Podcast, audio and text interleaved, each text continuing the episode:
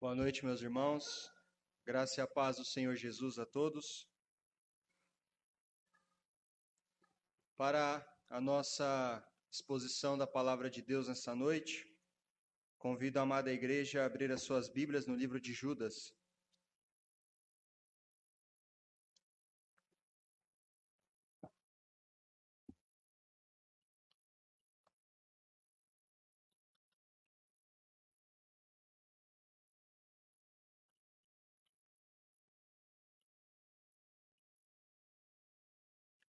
Nós vamos fazer a leitura do verso 3 e o verso 4.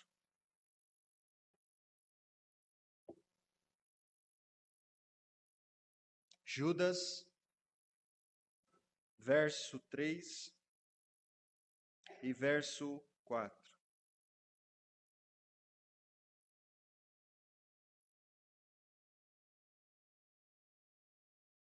Diz assim a palavra do Senhor. Amados, quando empregava toda a diligência em escrever-vos acerca da nossa comum salvação, foi que me senti obrigado a corresponder-me convosco, exortando-vos a batalhardes diligentemente pela fé que uma vez por todas foi entregue aos santos.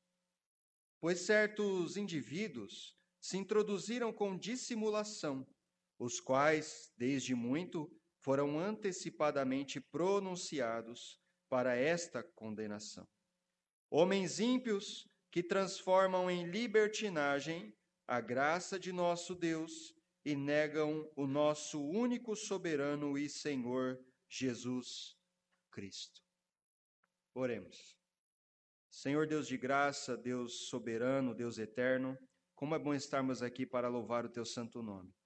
Obrigado, Senhor, pela vida do teu servo Judas. Obrigado porque o Senhor nos traz belas verdades para a tua igreja. Senhor, nos ensina, nos instrui, que o teu Espírito Santo possa derramar tua palavra em nosso coração e assim também nos encher do Senhor e nos esvaziar de nós mesmos. Senhor Deus de graça, essa oração que fazemos é por Cristo Jesus que oramos. Amém.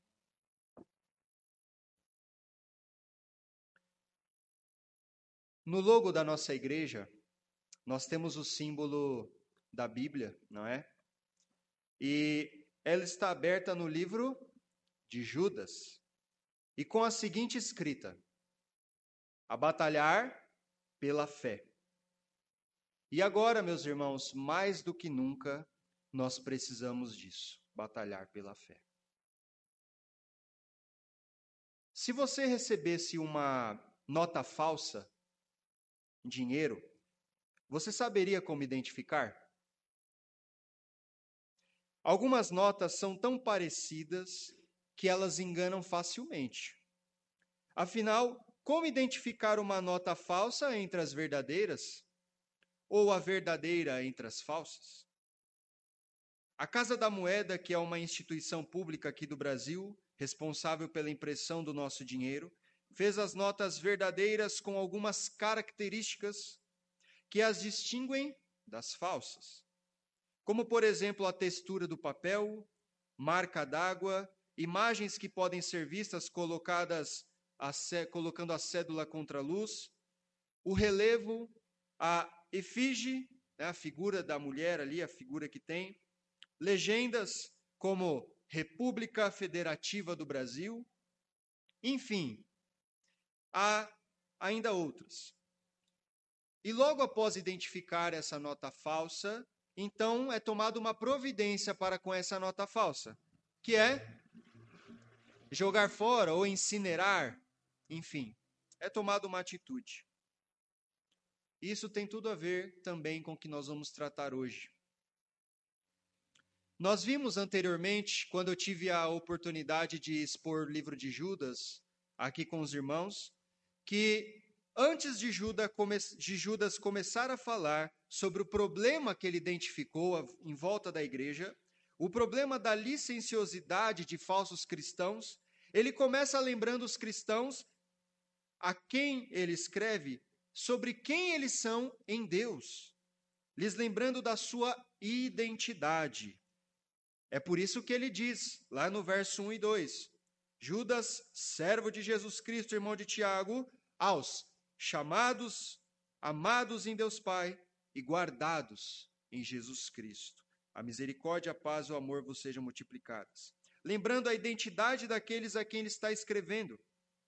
Agora, partindo para a exortação propriamente dita, Judas quer nos instruir sobre o perigo que cerca a igreja e a causa desse perigo que cerca a igreja. E embora Judas possa ter combatido, assim como Paulo, um certo protognosticismo, que eram aqueles que prezavam muito mais a mente do que o corpo, não é? é ou seja, a matéria ela é má e a alma ela é boa. Então, esses homens, eles talvez defendiam essa doutrina e eles viviam em práticas libertinas. Afinal de contas, não importa o que eu faça com o meu corpo, porque o corpo é mal mesmo, então só a alma que tem que ser preservada. Talvez esse era o pensamento que estava ali, o protognosticismo. Mas é mais provável que Judas esteja se referindo apenas a um grupo que ele classifica como, está aí no texto, homens ímpios enfatizando mais seu caráter de práticas e não de ensino de falsos mestres. Sendo assim, um grupo que diz ter a graça, porém vive sem santidade. Se antes Judas chama atenção para a nossa situação, a situação da igreja em Deus, agora Judas diz o que eles têm de fazer e por que eles devem fazer. E por isso que nós temos como título do nosso sermão hoje, da nossa exposição, uma igreja que conhece, discerne e batalha. Posto isso, meus irmãos, primeira coisa, o que a igreja deveria fazer? Antes mesmo de o texto nos ensinar o que a igreja deveria fazer diretamente, que é batalhar pela fé, como nós vemos aí, ele nos ensina algo indiretamente. Por isso, antes de falarmos sobre uma igreja que batalha pela fé, o texto nos ensina primeiro que devemos conhecer essa fé. Por isso, uma igreja que conhece o que foi lhe dado, o que foi dado a ela, o que foi lhe entregue. E é por isso que eu vou começar pela última, não é? A última colocação de Judas, que diz: pela fé que uma vez por todas foi entregue aos santos. Na verdade, Judas só pode alertar porque ele conhecia o verdadeiro evangelho. Você já parou para pensar nisso? Judas só pôde alertar a igreja sobre a falsidade porque ele conhecia o verdadeiro. Ele conhecia o Evangelho, ele conhecia a doutrina verdadeira. Essa fé que foi entregue, ela é o nosso conjunto de crenças. É disso que Judas está falando. O conjunto de crenças que foi dada pelos apóstolos, foi dada ao longo das Escrituras, Antigo Testamento, foi dado por Jesus Cristo e confirmado por ele, por ele e foi confirmado pelos apóstolos. Por isso que é o fundamento da igreja essas doutrinas a quais nos apegamos. Crenças essas que foram formuladas ao longo do relacionamento de Deus com o seu povo. E é claro que essas crenças que nos sustentam, isso significa se que esses conjuntos de crenças, doutrinas, elas nos foram dadas para sermos guiados por elas, viver por elas e batalhar inclusive por elas. Mas como vamos batalhar se não conhecemos bem o nosso conjunto de crenças. Por isso, no logo da nossa igreja está, está a batalhar pela fé. Mas a primeira pergunta é: como batalhar por algo que você não conhece direito? E Judas, ele traz esse pressuposto consigo. Antes de mandar a igreja batalhar, Judas, ele tem algo que ele conhece, a verdade que ele conhece, para poder falar para a igreja batalhar. Por isso, acredito que primeiro cabe uma lição importantíssima para nós. A primeira lição de hoje para nós, então, é que falar da Bíblia? Se eu quero falar das Escrituras, se eu tenho algo para falar das Escrituras, então eu devo conhecê-la. Para falar das Escrituras, para batalhar pela fé, é necessário então se debruçar nela, é necessário conhecê-la, é necessário conhecer a Deus por meio dela. E é claro que talvez muitos de nós já estamos cansados de saber isso e de ouvir isso, mas é necessário que a gente enfatize, porque a nossa memória é curta, principalmente, porque somos pecadores. Como que eu conheço a palavra de Deus? É claro que isso envolve não somente vir ao culto, estar aqui com os irmãos e adorar ao Senhor, mas isso envolve também e principalmente o meu relacionamento com Deus dentro da minha casa, a minha espiritualidade ou como eu leio as Escrituras e como eu medito nela no meu lar.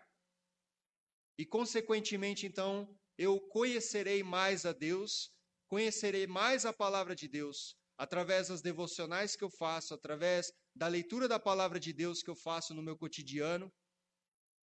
E assim eu poderei, então, batalhar pela fé, batalhar por aquilo que eu conheço. Então, a primeira lição para nós hoje é conhecer o que foi dado. E se talvez eu e você já conhecemos um pouquinho do Evangelho, é necessário que a gente, a cada dia, nos voltemos ao Evangelho.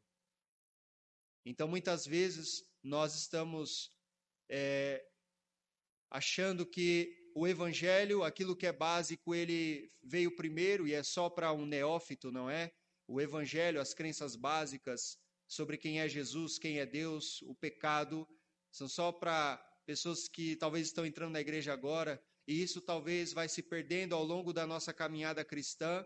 E quando nós caímos na real, nós já perdemos o básico daquilo que deveríamos acreditar.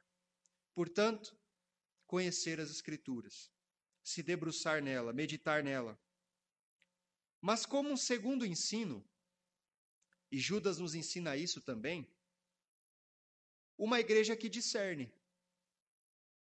Agora, após vermos que devemos conhecer essa fé que foi dada, podemos ver que Judas nos ensina outra coisa antes de batalhar pela fé. O que ele, o que ele ensina? Discernir o espírito da época discernir a época. Ou melhor, discernir os perigos que rondam a igreja. Repare que é exatamente o que Judas faz.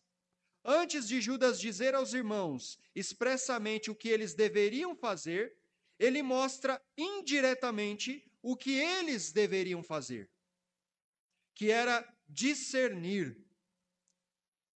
Judas, ele se sentiu obrigado a escrever o que ele escreveu por causa da circunstância à sua volta. E essa obrigação demonstra a nossa diferença de pensamento com o pensamento do mundo. Judas, o que ele disse? Olha, eu ia escrever para vocês sobre a nossa comum salvação. Mas eu mudei de ideia. Eu tive que mudar de ideia. Porque eu percebi um perigo que rondava a igreja além de conhecer as doutrinas cristãs, além de conhecer a palavra de Deus, quem é Deus, pelo fato de você conhecê-lo, consequentemente você discerne o espírito da época. Você discerne os perigos à sua volta. Você conhece, você está atento, você está de usar a expressão aqui, anteninhas ligadas. Você isso não está me cheirando o evangelho, tem alguma coisa errada nisso que eu estou ouvindo. Portanto, de forma implícita, Judas nos ensina também que é necessário discernir o espírito da época, é necessário discernir o perigo que ronda a igreja. Portanto, a mudança repentina de Judas sobre o assunto a ser escrito nos faz perceber o perigo que assolava os irmãos. Ele foi sensível à situação à sua volta, sensibilidade. sensibilidade, tanto de ouvir a Deus e de conhecer as Escrituras, como de entender o perigo. 1 de João 4, verso 1. Amados, não deis crédito a qualquer espírito, antes provai os espíritos, se procedem de Deus, porque muitos falsos profetas têm saído pelo mundo afora. A igreja de Cristo deve estar sensível aos perigos que a cercam. Mas a pergunta é: como uma igreja desenvolve essa sensibilidade para entender que um perigo está à sua volta? Como que a igreja desenvolve essa sensibilidade? É o que nós vimos anteriormente. Se você conhece se você conhece a Deus por meio das escrituras, logo você tem mais facilidade de conhecer o que não é Deus por meio das escrituras, o que não provém dele. Por meio da sua intimidade com Deus, da sua vida com Deus, você consegue então discernir você já foi num mecânico de carros e só pelo barulho do carro ele conseguiu identificar ali o que seria o problema? Muitos têm essa habilidade. Isso é porque ele sabe como o carro funciona sem aquele problema. Ilustração à parte, a igreja deve estar sensível também à voz de Deus. A Bíblia, a palavra do Senhor, para então estar sensível ao problema. Se não conhecemos a Bíblia, não conseguiremos identificar o problema e seremos enganados. Isso a gente é só olhar para a nossa vida cotidiana. Se você conhece algo, você tem mais facilidade em conhecer o que não é, que não é aquilo. Portanto, quanto mais você conhece a Deus, mais você sabe o que é um evangelho enganoso, mais você sabe o que Paulo chama de outro evangelho. E qualquer outro evangelho que você perceba, considere anátema, maldito. Há diversas teologias por aí, meus irmãos, enganando a muitos, como por exemplo a chamada teologia da prosperidade que tudo se resume a ter uma vida boa e que você não pode sofrer. Eu não posso sofrer porque eu sou filho de Deus. Nós temos inclusive o liberalismo teológico, aonde não crê na inspiração, na inerrância, na suficiência das escrituras, como alguns têm pregado por aí. Nós temos pregações antropocêntricas no meio da igreja, pregações voltadas para o homem, como disse um certo filósofo chamado Protágoras uma vez, o homem é a medida de todas as coisas. Ou seja, o mundo que a gente vive hoje, o relativismo. E o homem ele é o umbigo do universo. Muitas mentiras temos por aí, poderíamos enumerar muitas mais.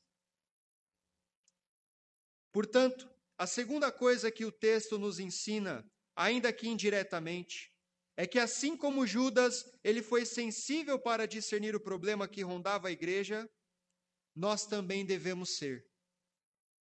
Perceba que nós nem entramos ainda no batalhar pela fé, e Judas já ensinou duas coisas para nós aqui essa carta. Você conhece, e pelo fato de você conhecer de forma correta, você tem percepção, você tem sensibilidade para perceber. Agora, se eu não tenho certa sensibilidade, então tem alguma coisa errada, talvez, comigo. Uma igreja que batalha pela fé. Agora, ainda no verso 3, a igreja é exortada a batalhar pela fé.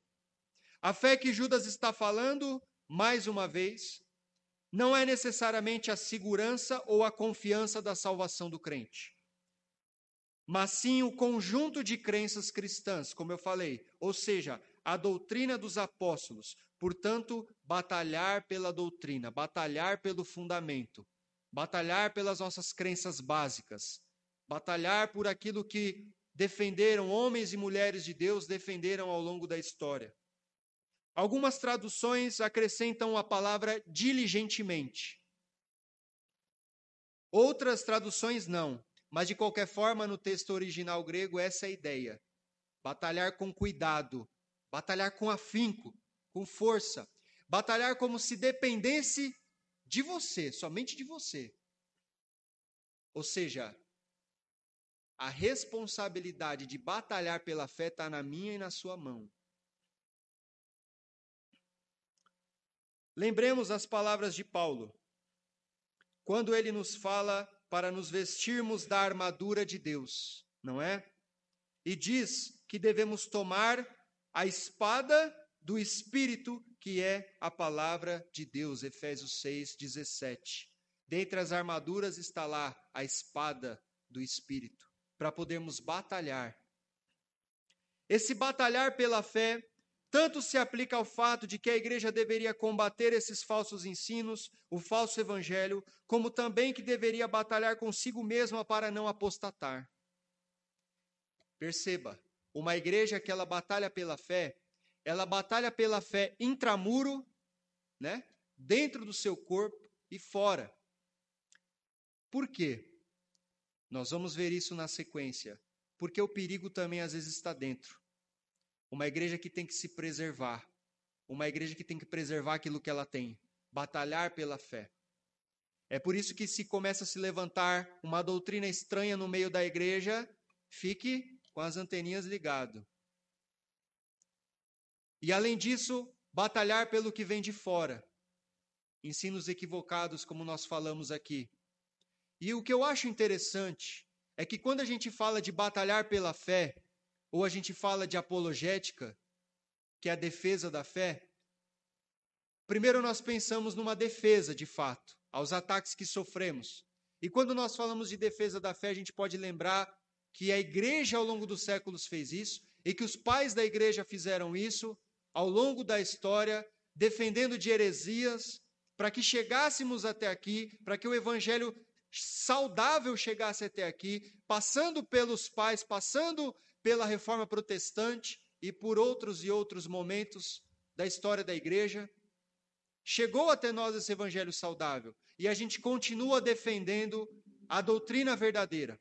Mas o que me chama a atenção também é que quando a gente fala de batalhar pela fé, a gente não fala só de defesa, a gente fala de ataque. Uma vez eu usei a expressão, a gente estava no seminário conversando, e a gente estava conversando sobre evangelismo, e aí eu falei assim que é, uma luta de boxe, um, você não ganha uma luta de boxe somente defendendo. Você tem que atacar. E batalhar pela fé significa a igreja atacar, significa a igreja avançar. As portas do inferno não prevalecerão contra a igreja. Ou seja, a igreja com a doutrina verdadeira, ela tem que atacar. Ela tem que pregar o evangelho. Ela tem que incomodar o inferno, vamos dizer assim. Ela tem que prezar pela verdade defendendo. Perceba a história da nossa igreja. A nossa igreja conservadora, ela surgiu de uma defesa da fé, apologética, não é? De uma heresia que surgiu há, há uns anos atrás, a, que foi defendida e e a igreja se firmou na verdade. E além de se firmar na verdade defendendo, a igreja então, ao longo do tempo, necessariamente teve que também atacar no sentido de pregar, continuar pregando o evangelho. E isso tem que continuar. A pregação da palavra de Deus. Batalhar pela fé, portanto, não é só defender. Batalhar pela fé também é atacar. Mas, além disso, Agora, Judas, ele direciona o nosso foco para outro assunto. Como nosso segundo aspecto, ou segundo ponto, por que a igreja deve batalhar pela fé? Aí nós temos o verso 4. Pois certos indivíduos se introduziram com dissimulação, os quais desde muito foram antecipadamente pronunciados para esta condenação, homens ímpios que transformam em libertinagem a graça de nosso Deus e negam o nosso único soberano e Senhor, Jesus Cristo. Já vimos que a mudança repentina de assunto era por causa de algo preocupante. E agora veremos explicitamente quem eram esses que preocupavam Judas. Primeira coisa, por causa de intrusos dissimulados, preocupavam Judas. Intrusos dissimulados. A primeira coisa é o fato de Judas os chamarem de intrusos. Interessante, né? A ideia é de entrar secretamente. Olha só. Ou vestir-se. É alguém que se vestiu e está no meio da igreja. Ou seja, são pessoas disfarçadas que entram no meio da igreja, sendo assim uma espécie de impostor. Embora sejamos rodeados de perseguidores da igreja, estou falando daqueles declarados, não é? Os declarados são bem mais fáceis de identificar. Acredito que o maior perigo são aqueles que estão dentro da igreja. O inimigo mais perigoso é aquele mais difícil de você identificar. É claro que essa não é uma tarefa para nós ficarmos. Será que é joio? Será que é trigo? Não. Isso daí o Senhor Jesus vai fazer na sua segunda vinda. Então nós somos alertados disso, disso. Então podemos facilmente identificar alguns inimigos da igreja, porém não somente antigamente, mas hoje em dia temos testemunhado maiores perigos dentro da igreja. Pessoas que se dizem cristãs, pessoas vestidas de cristãos, especialmente supostos pastores, que defendem tais heresias, ensinos falsos, pregando heresias no púlpito. E Jesus já tinha nos avisado desse perigo que de fato aconteceria no meio da igreja. Mateus 7, verso 15.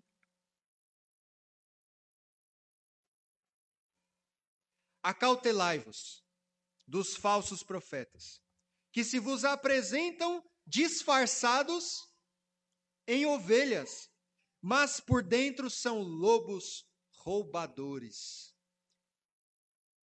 Eles vêm com aquela aparência. Ah, é, né? Não, tá tudo bem. É, é, deixa para lá. Se aconteceu alguma coisinha, algum pecado, deixa para lá. Não tem problema. Vamos para, vamos seguir em frente. Pregam mentiras, eles vêm com aparência boa de piedade, mas no fundo, no fundo, são lobos que destroem as suas ovelhas. Ai de vós, pastores de Israel, que apacentam a si mesmos, não é? Já disse a palavra do Senhor. Talvez você já passou por uma situação onde deveria identificar algo falso entre os verdadeiros. Vamos lembrar também da história da Chapeuzinho Vermelho, onde ela deveria entregar algo para sua vovozinha, alguns doces, alguma coisa assim do tipo, e no meio do caminho, do trajeto, o lobo se disfarça, engana ela, e ele acaba chegando primeiro na casa da vovó. E o que, que acontece? O lobo se disfarça de chapeuzinho, bate, aliás, desculpa.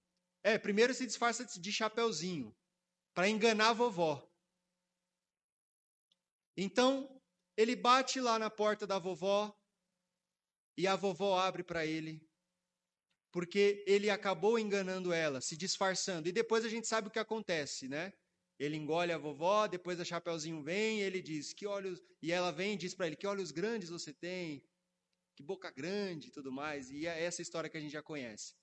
Mas perceba como ele se disfarçou e a princípio conseguiu o que ele queria naquele momento.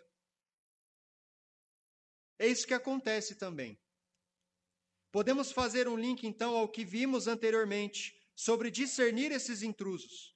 A igreja deve discernir esses que se disfarçam, pois realmente há joio no meio do trigo, bode no meio das ovelhas. E é interessante porque o texto diz que eles foram pronunciados para esta condenação.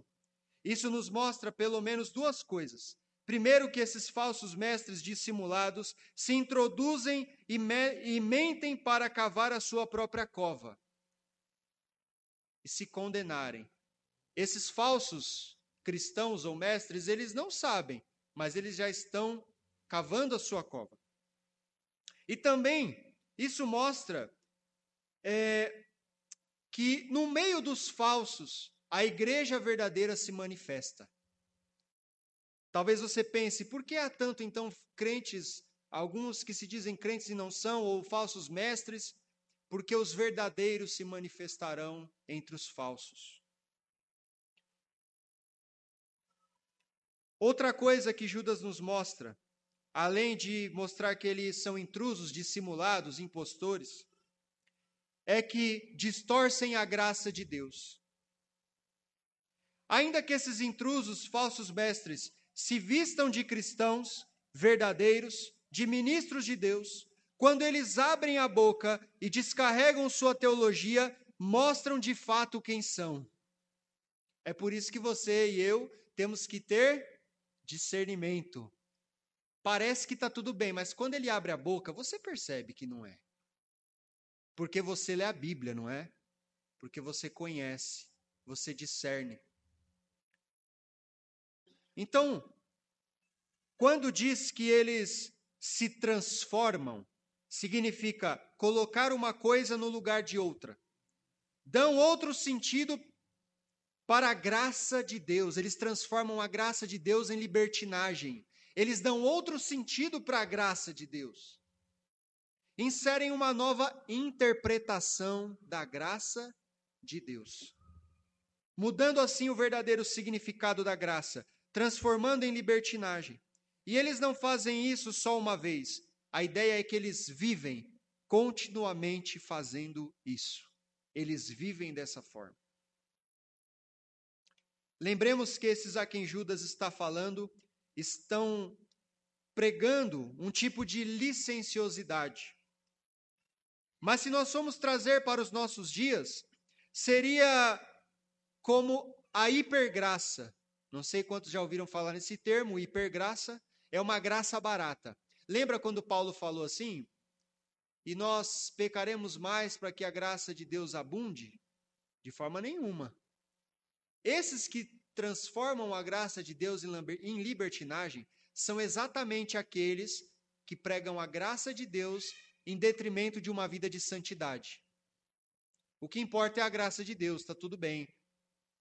A graça dele foi derramada sobre a minha vida. Não importa como eu ando, não importa o que, que eu faça na minha vida. O que importa é que Jesus é gracioso. O que importa é o amor de Deus. Essa é a mentira da graça barata. Graça sem santidade. Eu faço o que eu quero. Então, é isso que nos mostra essa parte. A graça, então, a graça barata, ela prega esse tipo de licenciosidade. Já que esses falsos mestres transformam a graça em libertinagem, isto é, vivem de maneira que não importa o que faça, não importa o que eles façam, o importante é a graça, então nos parece que negavam a Cristo com, não somente com a sua boca, mas com sua atitude, sua forma de viver. Perceba, eles viviam assim. Então não era só com a boca que eles negavam, era com a sua maneira de viver. Eles vivem negando o senhorio de Cristo através da vida, das suas vidas. Significa que Jesus não é o Senhor da vida deles em todo momento. Eu recebi a graça, mas o senhorio de Cristo, eu não tenho isso na minha vida. Ele não é Senhor de toda a minha vida. É isso que eles defendiam. Eles não levavam isso em consideração, por isso criam brechas para viver como querem. Outro ponto importante é que eles dizem que Jesus é importante, mas negam a forma de Jesus se revelar, que é a Escritura. Eles negam a doutrina. Há certos mentirosos por aí que dizem assim: o que importa é o relacionamento com Jesus, é isso que importa. Você se relacionar com Jesus. e eles desconsideram totalmente a palavra de Deus, as Escrituras. Como que se houvesse outro meio de se relacionar com Jesus, a parte das Escrituras. E não há, não há essa mentira que eles pregam, isso é, é, engana muita gente. Um falso mestre não necessariamente só falará heresias. Não negará apenas com a boca, ele negará com convicções e com a sua vida. Sendo assim, meus irmãos, temos diante de nós exatamente um retrato do que está acontecendo em nossos dias hoje. Judas é muito atual, assim como toda a Bíblia, não é? E a carta de Judas fala exatamente também o que a gente está vivendo hoje. Alguns que defendem a graça. Nossa, Deus é tão bom, né? Jesus, ele é um amigão. E na verdade não conhecem o Senhor. Perderam a reverência a Deus. Sendo assim, é isso que nós vemos ao longo da história e também nos nossos dias. Então, a fé sendo atacada ao longo da história e nós temos que estar pronto a defendê-la. Como vimos, temos que ser uma igreja que conhece a fé que foi dada, que discerne o perigo, que batalha pela fé, porque muitos infiltrados que fingem, fingem carregar o nome de Cristo, na verdade distorcem sua graça e negam o seu nome. Algumas aplicações para nós. Primeira aplicação, se analisando, uma autoanálise. Vamos nos analisar. Talvez você não esteja enxergando tanta distorção no evangelho ultimamente em nossa volta. Com certeza, se você não tem percebido isso, significa que provavelmente o entendimento do que é um evangelho verdadeiro ainda não esteja formulado em você enraizado no seu coração, para que você consiga conhecer, discernir e batalhar. E se isso está acontecendo, então isso é um sinal de que eu preciso me apegar mais às Escrituras. Se isso está acontecendo, é um sinal. Se eu não consigo perceber o perigo, então talvez eu esteja num momento sendo um perigo com a Bíblia na mão. E distorcendo o que Deus disse e falando o que ele não falou. Irmãos, não sei se todos já fizeram isso, mas eu já preguei coisa que Deus não estava ensinando nas Escrituras. Você acha que era aquilo que Deus estava falando, mas não é muito bem assim, você interpretou errado. Infelizmente, quando nós fazemos isso, nós estamos utilizando a palavra de Deus, a espada, de forma errada. E às vezes, inclusive, por não manejar bem a palavra da verdade, ao invés de nós trazermos vida com a palavra de Deus, nós matamos as pessoas usando a Bíblia. Ou seja, nós distanciamos mais ainda as pessoas por não usá-la corretamente. Um melhor relacionamento com Deus isso nos leva a repensar sobre o nosso relacionamento com Deus e Sua palavra. Isso deve nos levar a um compromisso maior com as Escrituras, pois ela nos fará conhecer a Deus mais e mais, e assim discernir os perigos que distorcem o Evangelho na TV, na rádio, no meu bairro, na minha família, etc. Estamos longe historicamente daqueles que ofereciam perigo para Judas mas estamos ainda bem perto das suas ideias, que ainda nos rodeiam e tentam matar a igreja. Aquele perigo na época de Judas, ela está hoje aqui no nosso mundo, ela só colocou uma roupa diferente, mas ainda está no nosso mundo. Portanto, cabe a nós um relacionamento mais íntimo com o Senhor, mais íntimo com a palavra de Deus. E tem algo que me tem me é, é, incomodado muito há uns, há uns dias, né, há uns tempos já, que muitas vezes nós podemos nos debruçar na Bíblia, ler a Bíblia e não meditar nas verdades que ela nos, nos traz. Às vezes nós temos um compromisso de ler a Escritura ao longo do ano. Quantas vezes você leu a Bíblia? Eu li duas esse ano. E você? Eu li três. Ah, eu li só uma. E às vezes isso pode se tornar algo mecânico. E a meditação nas verdades de Deus, ou seja, a palavra de Deus, aquilo que você leu, te encher, te encher. E você então, é, é, de fato, aquelas verdades preencher o seu coração, descer para o seu coração, para que então e você possamos vivê-la. Mas uma terceira aplicação, além de uma autoanálise, além de um melhor relacionamento com Deus, vem a nossa crença básica. Qual que é a crença base que sustenta o nosso prédio de crenças? Jesus é o nosso Senhor e Salvador.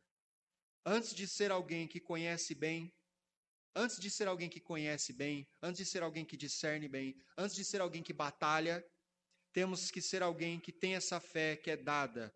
Antes de defender o conjunto de crenças da nossa estrutura, precisamos ter como crença base, como alicerce de nosso prédio, Jesus como nosso Senhor e Salvador. Ele é Senhor e Salvador não só de um pedaço de um momento na igreja, mas ele é Senhor e Salvador em todos os momentos da nossa vida.